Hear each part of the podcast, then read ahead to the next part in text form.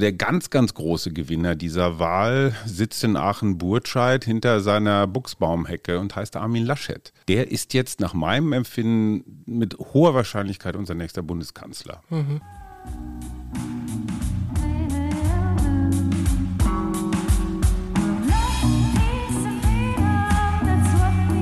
Wir. Arbeit, Leben, Liebe. Der Mutmach-Podcast der Berliner Morgenpost. Einen schönen guten Tag. Hier melden wir uns aus dem Podcast Wahlstudio aus Schöneberg. Mein Name ist Suse Schumacher und mir gegenüber sitzt der politische Experte, der Top-Experte, den wir heute kriegen konnten, Hajo Schumacher. Guten Tag. Ja, vielen Dank für die Einladung. Jetzt haben wir ja äh, gerade ein, in Sachsen-Anhalt einen Wahlkampf erlebt und einen Wahlabend. Was sagst du dazu? Wie findest du den bisherigen Wahlausgang? Äh, insofern überraschend in der Deutlichkeit, weil der Amtsinhaber Haseloff echt sowas von überraschend deutlich gewonnen hat. Das hat keine einzige Prognose so vorhergesehen. Und zweitens hat man gesehen, ganz offenbar war es eine Duellsituation. Haseloff allein gegen die AfD. Und das hat offenbar viele Wähler auch von anderen Parteien, von der Linkspartei, von der SPD rübergezogen und mhm. gesagt, also bevor wir hier irgendwie Opposition wählen, wählen wir lieber den Rainer. Ja. Und das finde ich auch ganz interessant, diese Ministerpräsidenten in Ostdeutschland. Das ist so eine eigene Sorte die sind nicht so wie Bundesminister und gucken die ganze Zeit auf ihr Image und was müssen wir tun, um jetzt hier irgendwie als die sind Welt. ein bisschen mehr so hand, so greifbarer, ne? Auf jeden Fall. Also sind einfach so der Kretschmer, der mit den Leuten redet hier. Der Wojtke in Brandenburg, der ist in einer Art und Weise unauffällig. Also jetzt ja. bundesweit gesehen, aber die Leute mögen ihn. Haseloff ist auch so einer. Hamburg. Gelernter Physiker. Und äh, der hat halt das ge geschafft, was wir bei Kretschmann in Baden-Württemberg und bei Malu Dreyer in Rheinland-Pfalz auch erlebt haben. Mhm. Die Ministerpräsidentinnen und Ministerpräsidenten scheinen von der Pandemie so eine Art Amtsbonus mitzunehmen. Mhm. Also die scheinen im, im Ansehen der Leute auch noch gestiegen zu sein als Krisenmanager, was man ja jetzt von der Bundesregierung so nicht sagen kann. Mhm. Interessante Trennung. Ne? Ja. Also ein Spahn-CDU ist gerade echt so richtig zur Debatte. Ja. Da kommen von der SPD schon Rücktrittsforderungen und mhm. Haseloff, obwohl er bei der gleichen Partei ist, hat davon aber gar keinen Schaden mhm. wegbekommen. Naja gut, der hat sich ja auch nicht mit Masken so beschäftigt wie. So, ja, aber ich meine, klar hätte man dem im Land auch irgendwas vorwerfen können, aber ganz offenbar war auch dieser Drang, die AfD in die Schranken zu verweisen und eben nicht als Volkspartei zu etablieren, auch ganz groß. So, bevor es gleich im Schöneberger Mutmach-Wahlstudio weitergeht, hier ganz schnell ein Hinweis in eigener Sache. Wir, der Mutmach-Podcast der Berliner Morgenpost, wir die beiden Macher, Suse und Tajo Schumacher, wir haben eine ganz wunderbare Community von Menschen, die uns unterstützen, mit denen wir im Dialog sind, mit denen wir uns treffen digital, wo wir Sachen verlosen, unsere Playlists vorstellen und einfach eine richtig coole Bande. Wenn ihr Bock habt, dazu zu gehören und noch ein bisschen mehr zu erfahren, was passiert hier hinter den Kulissen, www.steady.fm-wir www.steady wie ready fm-wir. Da erfahrt ihr alles, wie ihr Teil dieser wunderbaren Gemeinschaft werdet. Und jetzt zurück ins Studio. Du bist ja jetzt auch ein Fachmann für politische Psychologie. Mhm. Das kann ich ja nicht so gut. Äh, was sagt denn das über die Wähler aus? Ähm, vor allen Dingen, weil ja auch gerade, auch selbst die AfD hat verloren, die, Link, die Linken, die SPD. Es war jetzt so keine Spaßwahl. Ne? Also mhm. es gibt manchmal so Wahlen, das sind so Denkzettelwahlen. Das würde ich jetzt mal so als Spaßwahl bezeichnen. Da geht es jetzt nicht so sehr um Inhalte, sondern es geht eher um irgendwo dagegen sein. Ja. Und in diesem Fall war es ein ganz klares Dafürsein. Das mhm. war so eine Ernstwahl. Ne? Mhm. Willst du mich oder willst du die anderen? Und das Dramatische dabei ist, du siehst es hier gerade wieder für die SPD, auch für die Grünen, mhm. wenn es auf so eine Finalsituation zuläuft, der gegen die, in diesem Fall Haseloff gegen AfD, ja. dann sind alle anderen Parteien marginalisiert. Ja. Das ist aber das, was wir in Baden-Württemberg zum Beispiel auch gesehen haben. Da ging es um Kretschmann gegen die CDU oder bei Malu Dreyer ging es um SPD gegen CDU. Mhm. Und hier jetzt auch. Und immer wenn du diese Duellsituation hast, äh, dann ja, sind alle jetzt- anderen egal. Und das kann man jetzt vielleicht auf die Bundestagswahl übertragen. Also der ganz, ganz große Gewinner dieser Wahl sitzt in Aachen-Burtscheid hinter seiner Buchsbaumhecke und heißt Armin Laschet. Der ist jetzt nach meinem Empfinden mit hoher Wahrscheinlichkeit unser nächster Bundeskanzler. Weil der hätte noch eine Debatte kriegen können. Ich ne? habe jetzt neulich irgendwie gelesen, dass der gute Olaf Scholz sich da aber auch, also dass es viele Leute gibt, die jetzt, wenn sie nur den Kanzler wählen sollten oder eine Kanzlerin, äh, sich eher für Scholz als für Laschet entscheiden würden. Das kann schon sein, aber wenn du auch im Bund diese Duellsituation hast, so Baerbock gegen Laschet, und so sieht es im Moment aus, ne? beide über 20 in Da den warten wir ab, was Umfragen. die Frauen machen. ja, kann ja alles sein, aber ähm, dann, dann fallen die anderen durch. Und das ist die Hiobsbotschaft für die SPD. Ich sehe da jetzt weder ein Thema noch eine Figur noch irgendeinen Anlass, Ja. wie die da noch aufschließen können. Ne? Und auf der anderen Seite hat es auch gezeigt, die Grünen werden zumindest mal in einem Ostbundesland jetzt nicht als neue Volkspartei, Nee, das nicht, als aber die haben ja, betrachtet. ich weiß gar nicht, die haben auch gar keine Verluste gehabt. Also äh, Nein, die haben ein bisschen die zugelegt. FDP auch. Also insofern. Ja, ja, alles, alles klar. Aber wie gesagt, die, die Grünen waren in Sachsen-Anhalt kein, kein Matchmaker. Die spielten einfach keine Rolle. Und du hast dann natürlich auch so ein kleines urbanes Publikum. Die finden Klimawandel auch wichtiger als Braunkohletagebau. Ich glaube auch nicht, dass diese Benzinpreiserhöhung, diese 16 Cent, die da letzte Woche rumgeisterten, dass die jetzt wirklich hilfreich gewesen sind. Ne, Sachsen-Anhalt ist so ein Flächenland, da sind viele Pendler, da ist der Ben- Benzinpreis einfach wichtig. Ja. Und ähm, das war vielleicht nicht ganz klug, diese Debatte unmittelbar vor der Wahl hochzuziehen. So, Also mal so. so, jetzt genau, jetzt, krrk, jetzt ist Schluss mit Wahlstudio. Herzlich willkommen, hier ist der Mutmach-Podcast der Berliner Morgenpost.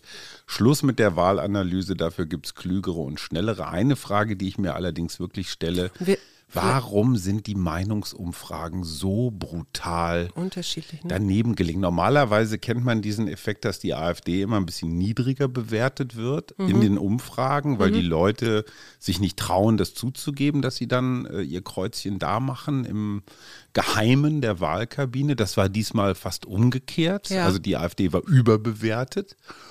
Und das beruhigt mich auch, weil die AfD in den letzten Monaten, gerade auch in der Pandemie, gezeigt hat, sie sind eine stinknormale Partei. Stinknormal im Sinne von, es geht um Pöstchen, es geht um Richtungskämpfe. Und es sind eben nicht die Besseren, die jetzt eine neue Art des Miteinanders und der Bürgerbeteiligung. Deutschland. So, ne? also die Corona-Pandemie hat den Radikalen nicht geholfen.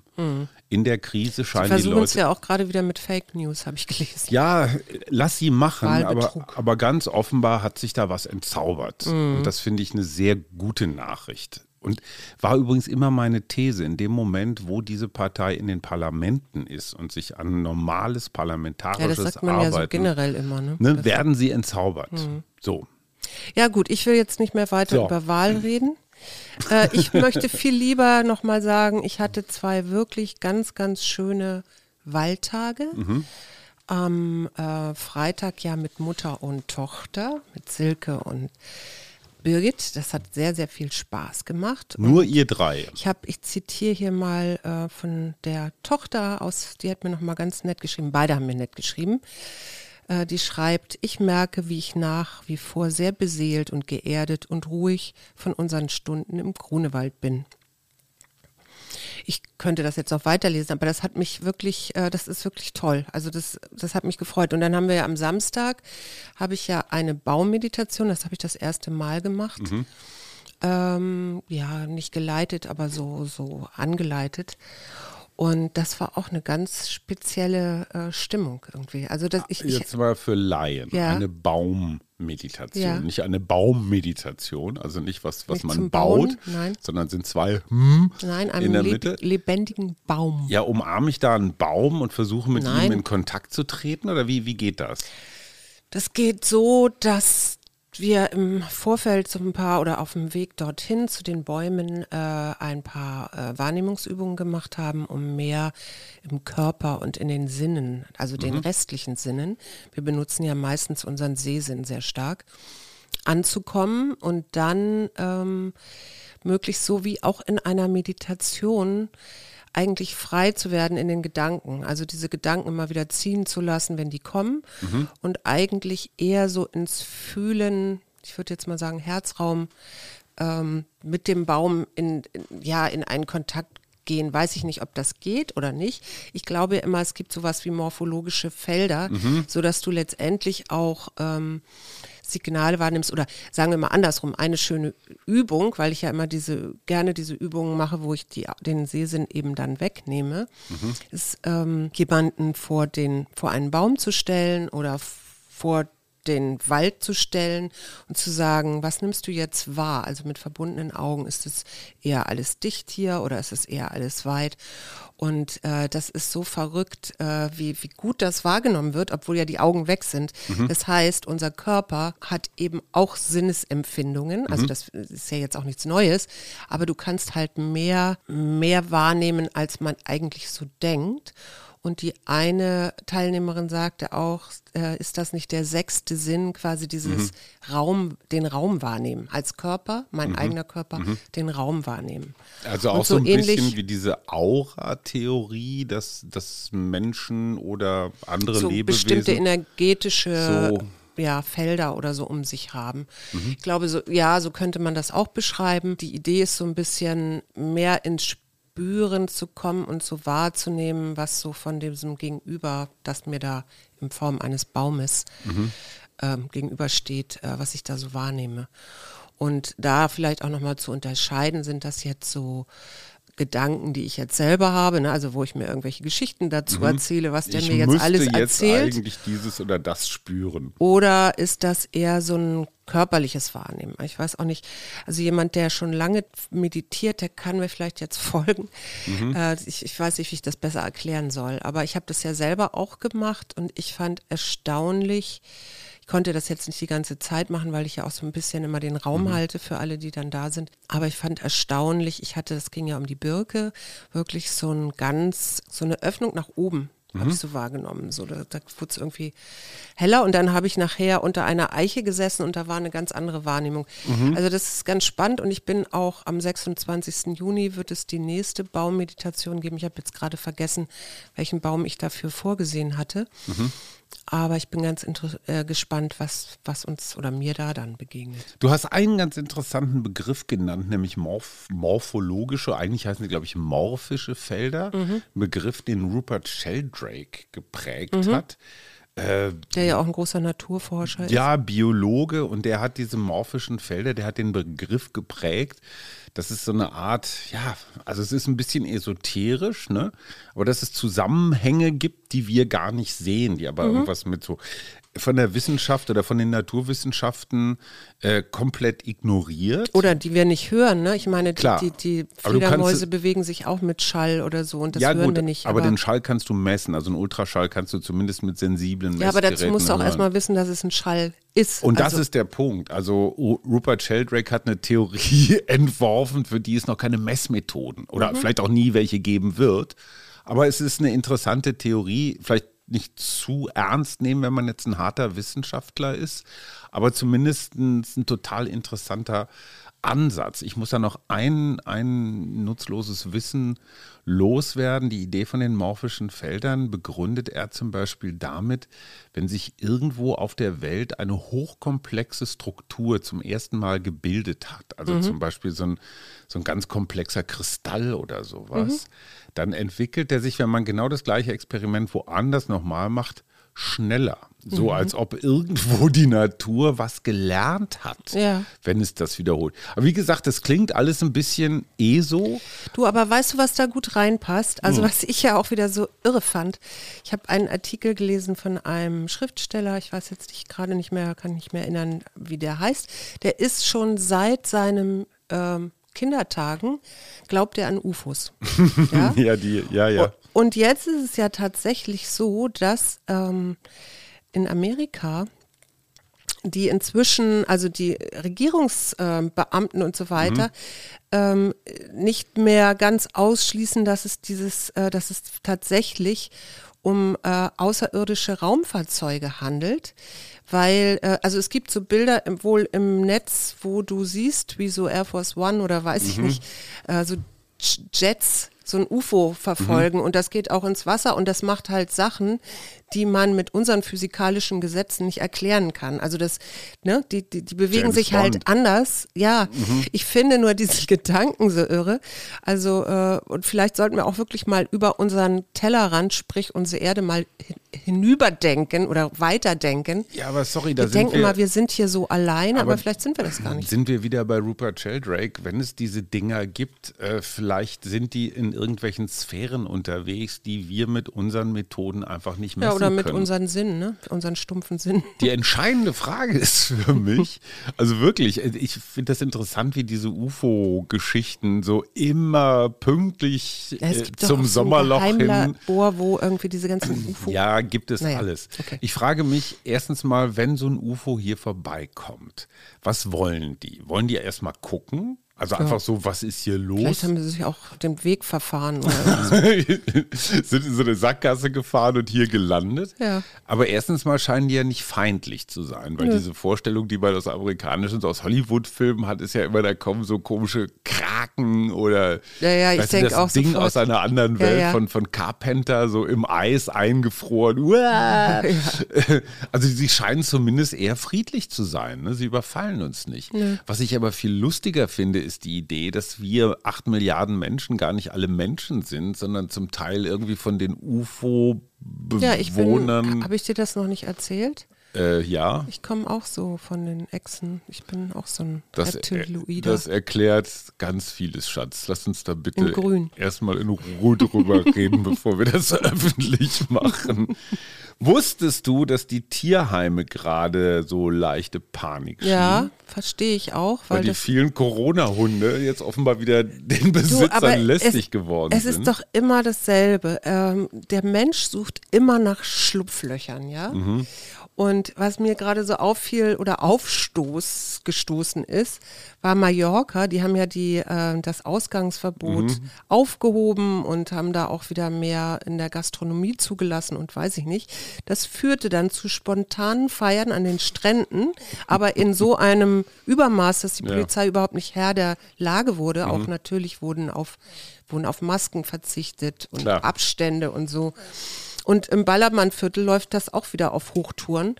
Also so, wo ich mich auch echt immer nur frage und sage, Leute, äh, sag mal, was habt ihr denn in den letzten ein, ein Vierteljahren eigentlich gemacht? Also, Oder gelernt. Oder Aber ich meine, gelernt. hey, hier in den Berliner Parks ist das auch nichts anderes. Ich hörte am Samstag von mehreren spontanen Raves auf dem Tempelhofer Feld.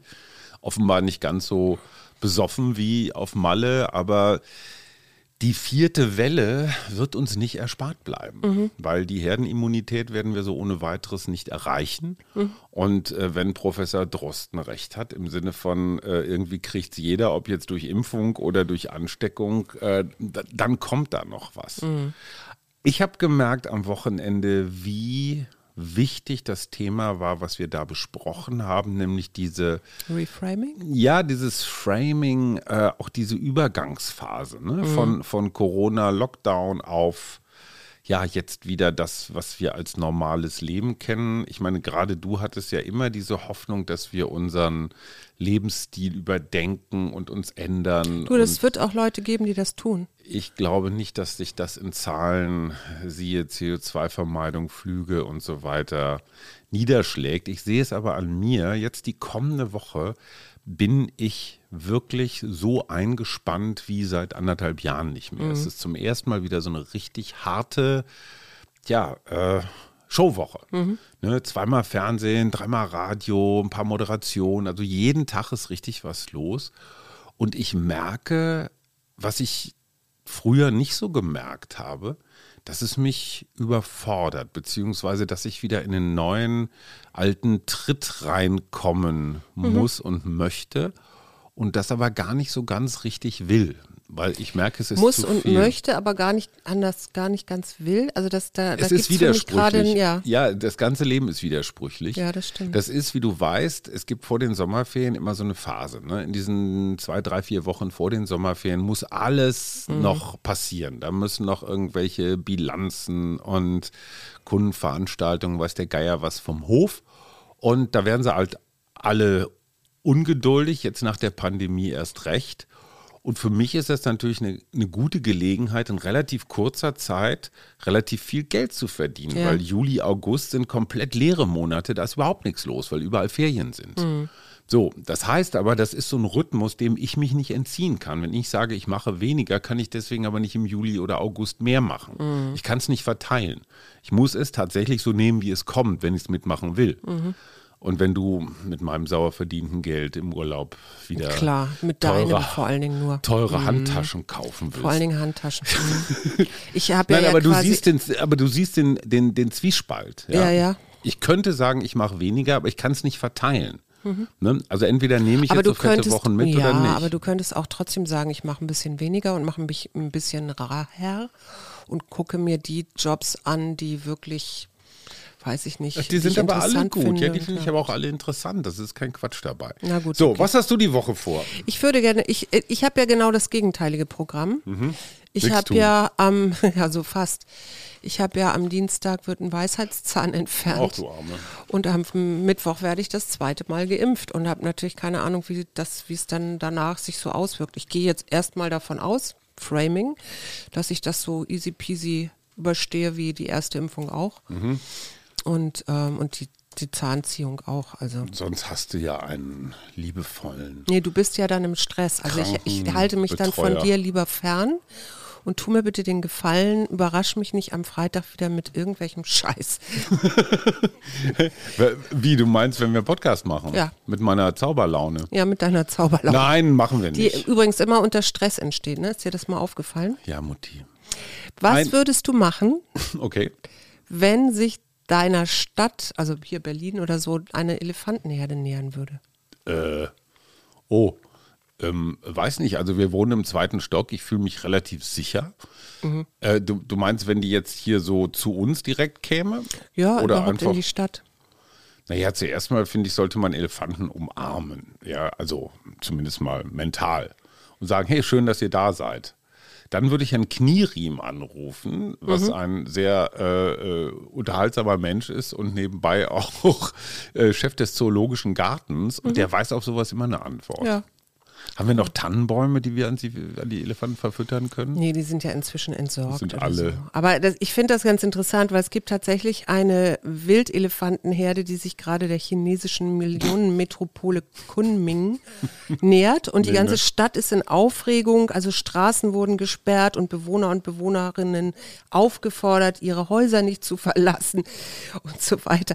Ich, äh, ich denke manchmal, meine Güte, wie ist der Mensch entfernt von der Natur oder von Komm, Schatz, ein Tieren? Elefant kann ja, natürlich, der kann gefährlich sein. sein. Ja, klar, ich will ja auch nicht, dass die Menschen da so jetzt runtergehen auf die Straße und. und, Selfies machen. aber es ist alles so Danger, oh Gott, oh Gott. Und ich, dann, dann denke ich immer so, ja, da kommen jetzt Elefanten, es gibt Experten, die können da sicherlich Abhilfe schaffen. Und man muss das doch nicht, man muss doch nicht so übertrieben reagieren, oder bin ich doof? Naja, man kann schon die Bevölkerung in Sicherheit bringen. Ja, natürlich. Wo wir gerade bei Elefanten sind, äh, das ist eine gute Überleitung zu unserem Mittwochsgast. Ich freue mich sehr, dass ein alter Freund von uns, der was im positiven Sinne Elefantisches hat, weil er Stimmt. einfach so ein ganz langes Gedächtnis hat. Er ist einer der wenigen bildenden Künstler, die ich kenne, die, ich würde sagen, schon 50 Jahre nichts anderes machen als Bilder malen. Günter Scharein. Und Schari, wie ihn nur Freunde nennen dürfen, ähm, hat in der Pandemie ganz viele hochinteressante Erfahrungen gemacht, wie Kreativität und Lockdown so zusammenhängen. Also auf der einen Seite bist du komplett ruhig gestellt, weil es gibt keine Ausstellungen, keine Vernissagen, du kriegst deine Bilder nicht verkloppt und das ist das Einzige, wovon er lebt. Ja. Und auf der anderen Seite war er in so einem Rausch. Und, Und er hat ja auch, äh, so, er hat sich ja so wahnsinnig schön weiterentwickelt. Also in hat- seinen Bildern. Ja, ich. und er hat so eine ganz kontemplative Art des Malens. Davon, davon werden wir am Mittwoch berichten. Und ich freue mich sehr, dass wir jetzt mal so, so einen echten Künstler haben. Ich bin Mhm. sehr gespannt, ob er das so. Also, manche Künstler können das ja gar nicht so richtig vermitteln, aber ich glaube, Shari kann das. Ich freue mich sehr drauf. So, Mhm. ich auch. Ich freue mich nur nicht ein- drauf, dass der Rio-Reiser-Platz immer noch Heinrichplatz heißt, weil irgendwelche Anwohnerproteste ihren Heinrichplatz behalten wollen. Ja, aber ich meine, klar, Ach, du musst ja. Visitenkarten neu drucken, Ja, das ist doch alles nicht neu schlimm. machen, ja. Gut. Nur weil du in. Man kann ja auch beides nehmen. Schatz, es ist ein, äh, ein Kärtchen, das wirklich nur für dich hier gezogen Na? wurde, von mir. Ausgeglichenheit. Ah, Wie komme ich auf dich? weil ich Lies. ja meistens doch sehr ausgeglichen bin. Mhm. Bleibe in deiner Mitte. Finde den Ort des Gleichgewichts und des friedlichen Zusammenseins inmitten von Veränderung. Na, das ist doch was für die nächste Woche. Wir wünschen euch sieben gute Tage. Bis Mittwoch. Mittwoch ist doch nicht sieben ich darf aber trotzdem sieben gute Vier. Tage wünschen. Ja, darfst du. Arbeit, Leben, Liebe. Der Mutmach-Podcast der Berliner Morgenpost.